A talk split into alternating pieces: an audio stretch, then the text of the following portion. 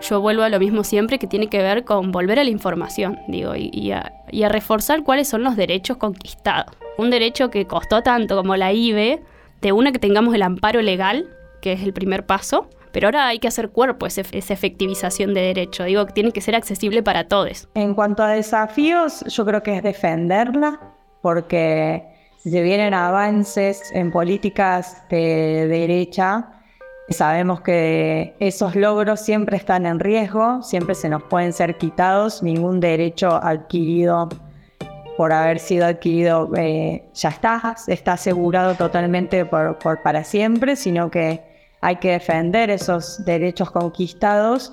Ese creo que es nuestro desafío ahora, defenderlo a rajatabla, no se puede volver atrás ni un paso.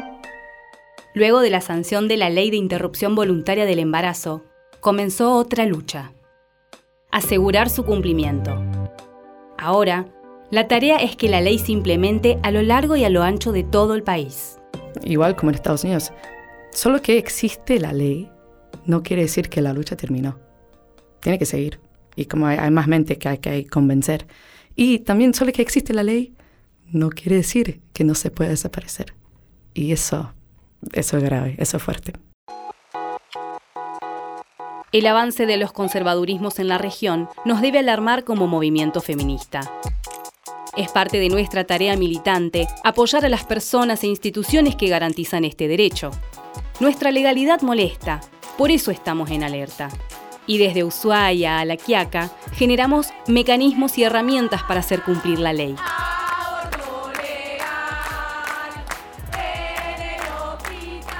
Soy Constanza Barbizán y estás escuchando Pañuelos en Lucha, un ensayo sonoro que refleja la lucha feminista por el derecho al aborto, un podcast realizado por Fundeps. En este segundo episodio, ni un paso atrás. Yo me llamo Wanda, Wanda Valdesari. Soy médica general, me recibí en 2019. No hice especialidad, pero trabajé bastante tiempo en todas cosas relacionadas a la salud de la mujer y disidencias, cuerpos disidentes. Pañuelos en Lucha surge de la necesidad de mostrar cuáles son las condiciones reales que atraviesan las mujeres y otras identidades con capacidad de gestar a la hora de interrumpir un embarazo. Hablar de eso que tanto nos interpela y que a veces no podemos poner en palabras, que no sabemos cómo explicar. Y cuando se aprobó estaba haciendo una guardia de 24 horas también en una clínica y recuerdo seguirlo como se seguían los partidos de fútbol en los mundiales, eh, seguirlo como con el teléfono, ir viendo las redes. Aquello que lleva a cuestionar nuestras prácticas, a reflexionar sobre nuestras creencias, a dudar de todo, a deconstruirnos cada día más. Tenemos una formación muy tradicional, muy conservadora y muy de, nosotros pararnos desde un lugar totalmente moral y hasta ético de juzgar las elecciones de nuestros consultantes barra pacientes. No importa desde dónde. Sea cual sea el rincón del mundo que nos albergue, ahí estamos, dando pelea. Mira, yo hablo desde el lugar que ocupo hoy. Yo hoy estoy trabajando como médica rural en una comuna de 500 habitantes en una zona de campo rural, como bien lo dije, y lo repito para que se entienda que el contexto acá cultural es otro y las discusiones acá parten desde otra idiosincrasia, ¿no? Yo sé que en Córdoba y que en las grandes urbes esta discusión ya está en otro nivel y que los servicios que se prestan ya están muchísimo más organizados y las cosas están muchísimo más resueltas. Así que yo sé que hay lugares en los que se implementa de una manera muchísimo más completa y organizada y la contención que se les brinda a las personas que solicitan las prestaciones de ley ya están siendo bien atendidas. Si yo te tengo que hablar desde lo que veo hoy en el lugar donde me desenvuelvo, es que todavía quedan cosas por hacer.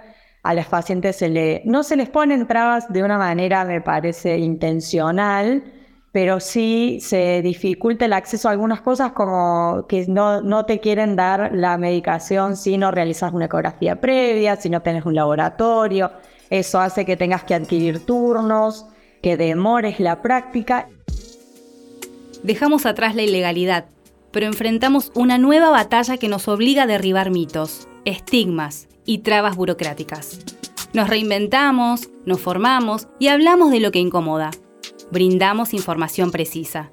Hacemos cumplir la ley. Acá yo puedo acompañar, mi cargo actual es de directora de la sala de primeros auxilios en la comuna donde yo trabajo y mi jefe inmediato es el secretario de salud del municipio. Entonces, si yo quiero accionar y quiero acompañar y quiero solicitar la medicación y quiero guiar la práctica y quiero acompañarla, puedo hacerlo tranquilamente porque tengo un, voy a usar comillas, un rol de autoridad que me lo permite.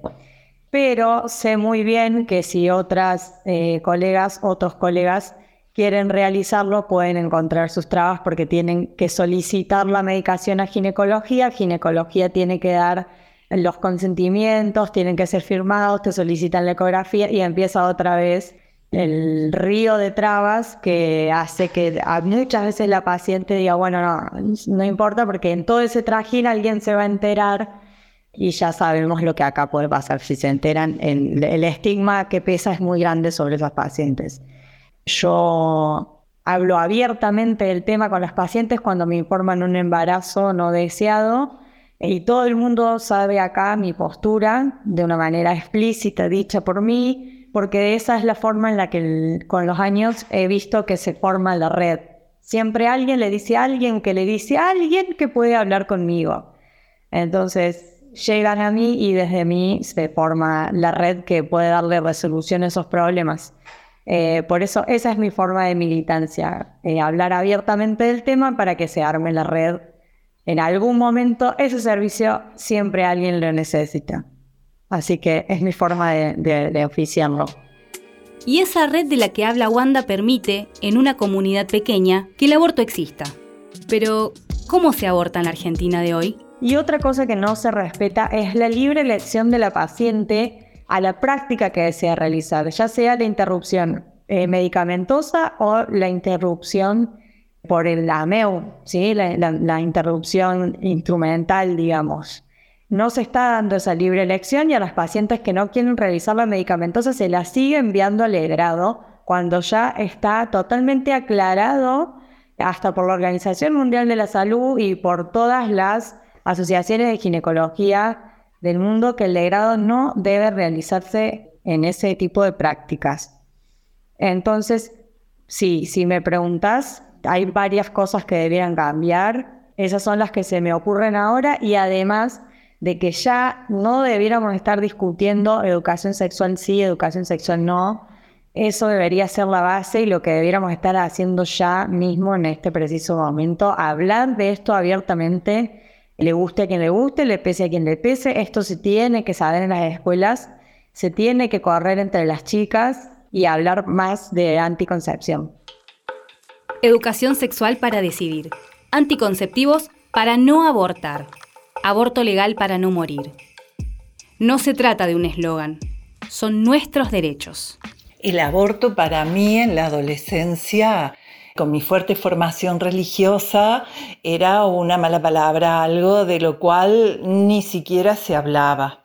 Con los años fui replanteándome la situación, pero todo se transforma cuando esa marea verde sale a las calles, cuando algunas pocas de mis alumnas llegan a la escuela con sus pañuelos verdes y defienden su postura frente a muchas de sus compañeras que no lo comparten, inclusive de muchos docentes que, les reprochan.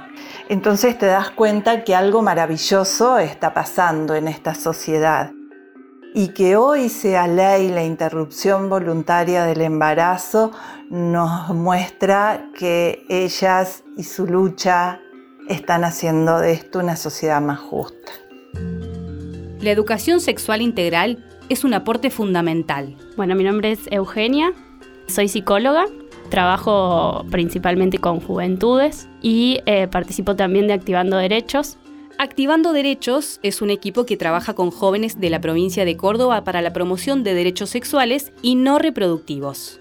También trabaja para fortalecer procesos de incidencia política con un enfoque interdisciplinar de derechos humanos y salud colectiva.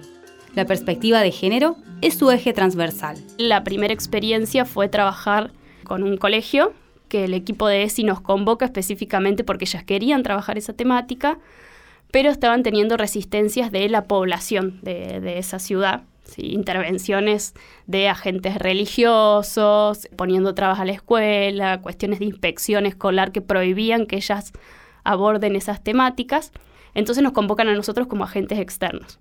Y ahí nosotros presentamos un proyecto para trabajar talleres sobre interrupción, sobre el proyecto en, en aquel momento de interrupción voluntaria del embarazo, con los chicos del ciclo orientado, o sea, con cuarto, quinto y, sexto, que eran una serie de tres talleres, principalmente de discusión. Nuestra postura siempre era, no venimos acá a bajar línea ni a decirles cómo tienen que pensar, sino justamente a que compartamos cuáles son los sentidos que están circulando y que nosotros podamos desmitificar cuestiones que se están tramando ahí y, y también, bueno, acercar información sobre qué implica este proyecto, por qué está, qué, cosas intervienen, digamos, eh, más allá de esta discusión que se está dando que terminaba polarizando en eh, pro vida o, pro muerte, que era un poco de lo que queríamos correr la, la discusión nosotros. Entonces fueron mis primeros encuentros y con una temática que interpelaba un montón. Entonces nuestro recibimiento al aula, cuando decíamos lo que íbamos a trabajar, no siempre era el mejor. Digo, en esto de poner el cuerpo nos hemos comido ciertas situaciones de malestar y demás que, no estaban buenas, digamos. Nosotros siempre desde este amparo siempre trabajamos en grupo, digo, en poder acompañarnos y apoyarnos con, la compañera, pero mm, eh, situaciones de, interpelarnos a nosotros como portavoz de, de, una cierta postura que en ese momento nosotros no estábamos representando, digo, de esto de asesinas y de cuestiones así no manifestadas expresamente, sino, por ejemplo, me acuerdo que en una, actividad que habíamos dado mm, como unos papeles para completar, para dibujar, nos encontramos con un dibujo de un bebé ahorcado con un pañuelo verde o ciertos comentarios en, algunas cuestiones que de a poco se fueron, no digo que esas posturas cambiaron porque tampoco era la idea del, del taller, pero sí se fueron reconfigurando las discusiones. Y en eso para mí algo fue súper significativo que una pibi que desde los inicios del taller era pálidas, pálidas todo el tiempo, cruces, que, no había forma de intentar como generar un punto de fuga en su mirada. El día que cerramos los talleres nos dijo, chicas, yo mi postura no la cambié, pero ahora puedo entender lo que le pasa a otras personas que no piensan como yo. De eso se trata, de respetar a las personas que piensan distinto. Una ley de interrupción voluntaria del embarazo no obliga a nadie a abortar. Permite que lo hagan quienes deseen hacerlo en condiciones de seguridad, y quienes no lo deseen pueden continuar con sus embarazos. Se trata de una ley que garantiza la posibilidad de elegir. Que para mí eso es como, más allá de que esa piba probablemente no, vaya a una marcha y no esté participando de, la militancia activa de la IBE, implica justamente eso, entender que hay otras personas que pueden tomar una decisión distinta a la mía y todas las implicancias que se juegan en esas discusiones y la necesidad de que haya un, bueno, un sistema de salud que se haga cargo, que sea una práctica segura, digo, con eso para nosotros era triunfar. Pienso que estos desafíos tienen que ver con efectivamente llevar esta ley de IBE a cuestas todo el tiempo. Digo, no solo en las instituciones de salud, sino en los barrios, no solo con los pibes en la escuela, sino también con las infancias. Digo, tiene que empezar a movilizarse más allá de los sectores que, la militaron, digo, y que estuvieron cerca todo el tiempo. Y empezar no solo a decir, bueno, sí, efectivamente hay una ley de interrupción voluntaria del embarazo, puedo abortar. Bueno, ¿qué hay atrás de ese puedo abortar? Digo, poder poner en palabras todo lo que implica en términos de ejercicio de, de derechos.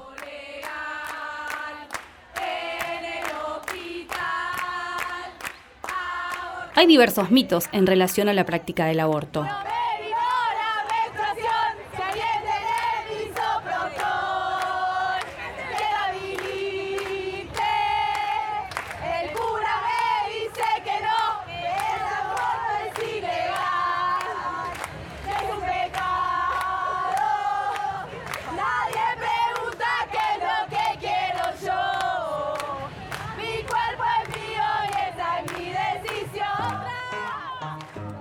Debemos proteger una ley que costó mucho conseguir. Y tenemos que hacer que se respete, para que todas las personas que quieran abortar puedan hacerlo de manera segura y sin ningún obstáculo. Mi nombre es Rocío García Garro, soy abogada feminista penalista y soy especialista en derechos sexuales y reproductivos. Actualmente soy la coordinadora del área de litigio estratégico de Católicas por el Derecho a Decidir. Debemos respetar el deseo de las personas que quieran interrumpir un embarazo no deseado, sin interferencias ni imposiciones. La influencia de, los sectores antiderechos es, es muy fuerte. Yo no me voy a olvidar más de un caso que, que nos interpeló muchísimo, de una niña embarazada, víctima de abuso sexual de 12 años de, la provincia de Córdoba, de las cuales se estaba haciendo un abordaje por parte del Estado sumamente respetuoso, sumamente comprensivo de los tiempos de esa niña, una niña en situaciones de, vulneraciones extremas, ¿no? En, no, viviendo lógicamente con sus progenitores, sino con, parte de familias afines, eh, sin tener un, un lugar de vida eh, específico, estaba como yendo de, acá para allá y tomó intervención un, un grupo antiderechos, hizo público el caso. Algo que habíamos cuidado muchísimo y lo hizo público y, salió a decir, la niña no quiere abortar.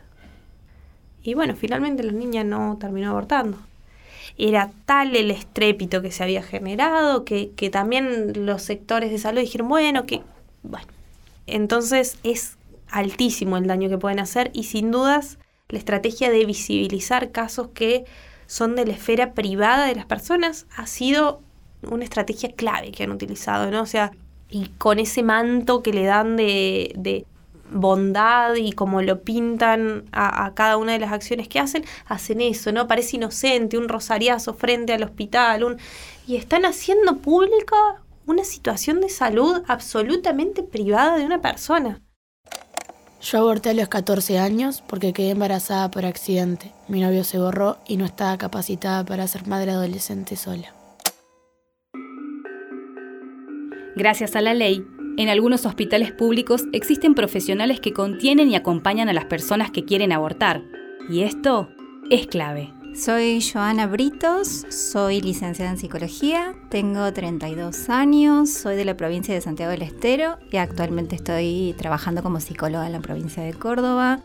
Tuve la oportunidad de trabajar el año pasado en un hospital público, el Hospital Público Materno Infantil en la provincia de Salta, y una de las intervenciones a realizar como psicóloga era intervenir en IBE y en ILE, y, tuve acceso a intervenir en casos muy particulares con IBE y con ILE y entendí cuál era el rol del psicólogo en ese momento. En ese momento se formó como mi idea de, de cómo me sentía ¿no? con la ley y me di cuenta que me gustaba intervenir ayudando a las otras personas en ese proceso, acompañando ese proceso pero que mi subjetividad tal vez no arrasara con la subjetividad del otro. Y en ese momento me di cuenta que estaba muy cómoda con ese trabajo y acompañando a esas mujeres en ese momento. Había un grupo de compañeros trabajando en el área de salud mental que se dedicaba específicamente a eso porque teníamos la libertad de formar parte del grupo de IBE y de ILE o de no hacerlo en determinados momentos. En ese momento, el psicólogo tenía muchos roles en el hospital. Trabajábamos en consultorio, en interconsulta y en guardias. Hay momentos donde se podía elegir intervenir o no, o tal vez elegir un profesional que tenga mayor experiencia o se sienta más cómodo. Y en otros tal vez como una guardia, no porque tenemos que cumplir ese rol claramente.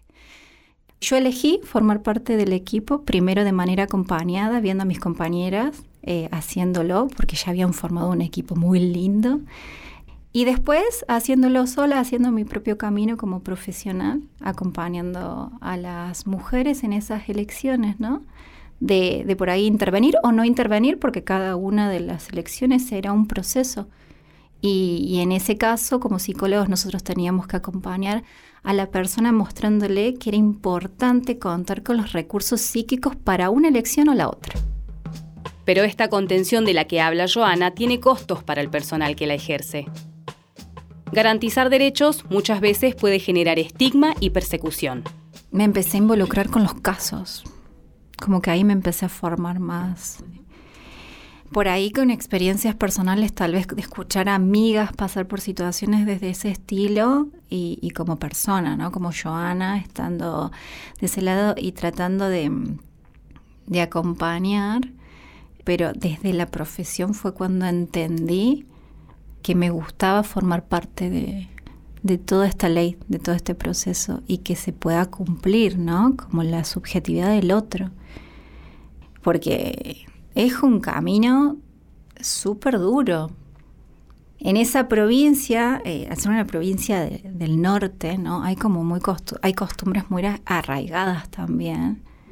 Entonces, si bien yo lo vivencié como un hospital donde realmente tenía como todo el grupo de intervención para sostener a esa persona, también en el afuera era otra cosa. Eh, se vivenciaba mucho esto, ¿no? De por ahí también poner al profesional como una persona que va en contra de, lo que está bien. También, también experimenté eso, no personalmente, pero lo he visto donde ciertos profesionales han sido atacados a nivel social, sobre todo por ahí las ginecólogas que formaban parte de este equipo, y, y como rechazadas socialmente. En el ámbito público, uno de los grandes obstáculos que existen es la objeción de conciencia. Se trata de uno de los argumentos más comunes en los que se ampara el personal de salud para no interrumpir un embarazo. Esto de ser objetor o no de conciencia, saber discriminar cuando se trata de, de mi subjetividad, la del otro y la del resto también, porque era un equipo el que tenía que estar también ahí respondiendo a esto. Y más allá de lo que me digan en mi casa cuando llego, más allá de lo que me digan cuando salga del hospital y todo eso, tengo que entender que yo tengo que acompañar a esa persona, esa persona tiene derechos, derecho a información, derecho a una escucha, derecho también a, una confidencialidad. Y tal vez no, no es tan fácil tampoco como salir a la calle y que me, un poco que, que me señalen. Justamente por ahí Salta es una provincia un poco más chica y se conocen todos. Y el hospital ya está como un poco estigmatizado y señalado al mismo tiempo de manera buena y de manera mala como el lugar donde se hacían las intervenciones. Entonces era un tema. A mí personalmente me hizo crecer un montón. Yo me sentí como, como acá hay oportunidades, no como otra cosa. Y ver y, acompañar a ciertas personas en esos procesos, a mí me, no sé, me abrió un montón la cabeza de entender de que, de que esas personas realmente la pasan mal. Y les es muy difícil entender que hay un lugar donde te van a acompañar cuando esto tendría que ser natural. Conocer los casos puntuales nos ayuda a entender la complejidad del tema. Me tocó en una interconsulta acompañar a una, chica más o menos de 20 años que ya tenía una nena de 4 años y queda embarazada. Pero esta chica estaba por iniciar sus estudios y había conseguido trabajo y de repente empieza a tener sintomatologías corporales que ella no entendía. Empieza a tener hemorragias en los ojos y imposibilidad de ingerir líquidos y alimentos. Y entonces llega al hospital y no le encuentran una causa física. Bueno, vamos al interconsulta al equipo de, salud mental y, bueno, le hacemos unas preguntas. Cuando voy a entrevistar a esta persona, se abre y cuenta su historia de vida y comenta que no sabe si quiere o no transcurrir esa gestación. Comenta que ella ya es mamá, pero que ella volvió como a organizar su vida y su ritmo de vida y de repente se encuentra con esta situación. Que en su discurso no sabe si quiere, pero de alguna manera su cuerpo empieza a rechazar. Entonces se empieza a dar cuenta en su propio discurso nada más que realmente no deseaba esa gestación. Ella estaba dentro del periodo aceptable del IBE. Pero el tiempo en estas prácticas son muy importantes. Entonces ahí es donde nosotros como profesionales le brindamos la información de que bueno, de que debe realizar el llamado pertinente, ¿no? Ella empezó a preguntar, y bueno, ¿y qué es una IVE? ¿Y cómo se hace? Y yo tengo tanto tiempo de gestación. Y así de a poco fue como construyendo realmente cuál era su deseo en ese momento. El escenario internacional nos muestra que la conquista de derechos debe cuidarse en el tiempo. Yo soy Laura, Laura Marx, em, yo soy de Estados Unidos, vivo acá en Córdoba desde hace tres años, acabo de conseguir mi DNI, estoy muy feliz. Cuando llegué a los 18 años y estaba tomando anticonceptivos y estaba haciendo todo bien y quedé embarazada, mis papás me apoyaban en todo, hasta me acompañaban hasta obra social lo pagó. Como que eh, la cantidad de apoyo que puedes tener, lo tuve. Y el saber que durante todo ese tiempo, con todos esos avances, las chicas de acá tampoco tuvieron esa opción hasta recién, no me mata, es, es, es re fuerte. Debemos velar por los logros conquistados. Si me preguntase hace un año si existía la posibilidad de ya no tener el derecho o como que deshacer la ley. Diría, no, si ya es ley. Por lo general, con derechos civiles, ya cuando se consiguen, están. Pero siempre va a haber gente que están luchando en contra. Y, no sé, me, me acuerdo que mi mamá siempre me decía, there's a war on women, hay una guerra en contra de las mujeres. Y siempre me lo decía, como que, no, tenemos que estar firmes. Y yo, bueno, pero sí, obvio que hay que seguir luchando, pero cosas que ya conseguimos, ya conseguimos, ya están. Y bueno, este año ya este Roe v. Wade, que era una, una ley que se aprobó en los 70, que, que, era como una ley federal dando derecho a acceso al aborto, ya lo, lo deshicieron. Y eso es chocante. Así que obvio que no quiero entrar acá y ser negativa y decir, ay no, capaz que sí, se, se, como se puede deshacer pero en cualquier momento hay que estar vigilante, hay que seguir viendo lo que están haciendo, porque el, trabajo que hicieron para deshacer la ley tardó 50 años, pero porque empezaron desde el día que se aprobó la ley en Estados Unidos, había gente trabajando para reversarlo. Y me imagino que eso también puede estar pasando acá, así que hay que, hay que mantener este, consciente y seguir luchando y, y no como dar por seguro que, va a estar esa ley. A dos años de la sanción de la ley, la Dirección Nacional de Salud Sexual y Reproductiva confirmó que en el 2022 se hicieron casi 60.000 abortos en todo el territorio argentino. El aborto es una realidad, debemos defenderlo. Ni un paso atrás a nuestros derechos.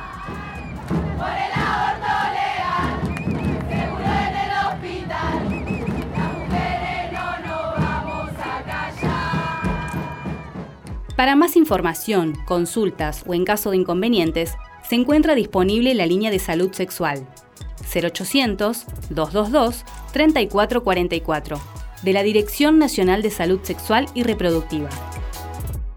Queremos agradecer especialmente a Eugenia Pinto, a Wanda Valdesari, a Laura Marx, a Marta Ábrate, a Rocío García Garro y a Joana Britos. Gracias por compartirnos sus testimonios. Pañuelos en Lucha es una realización de Fundeps. El guion es de Florencia Flores Iborra. La grabación está a cargo de Leticia Riera. La mezcla y el diseño de sonido está a cargo de Paula Manini. Para no perderte ningún episodio, no te olvides de suscribirte en tu aplicación preferida. También nos encontrás en redes sociales como Fundeps Argentina. Si preferís el correo electrónico, podés escribirnos a info.fundeps.org. Fundeps es una fundación cordobesa que desde el 2009 trabaja para que se garanticen los derechos humanos. Yo soy Constanza Barbizán. Gracias por escuchar. Una producción original de Parque Podcast para Fundeps, con el apoyo del Fondo Mujeres del Sur.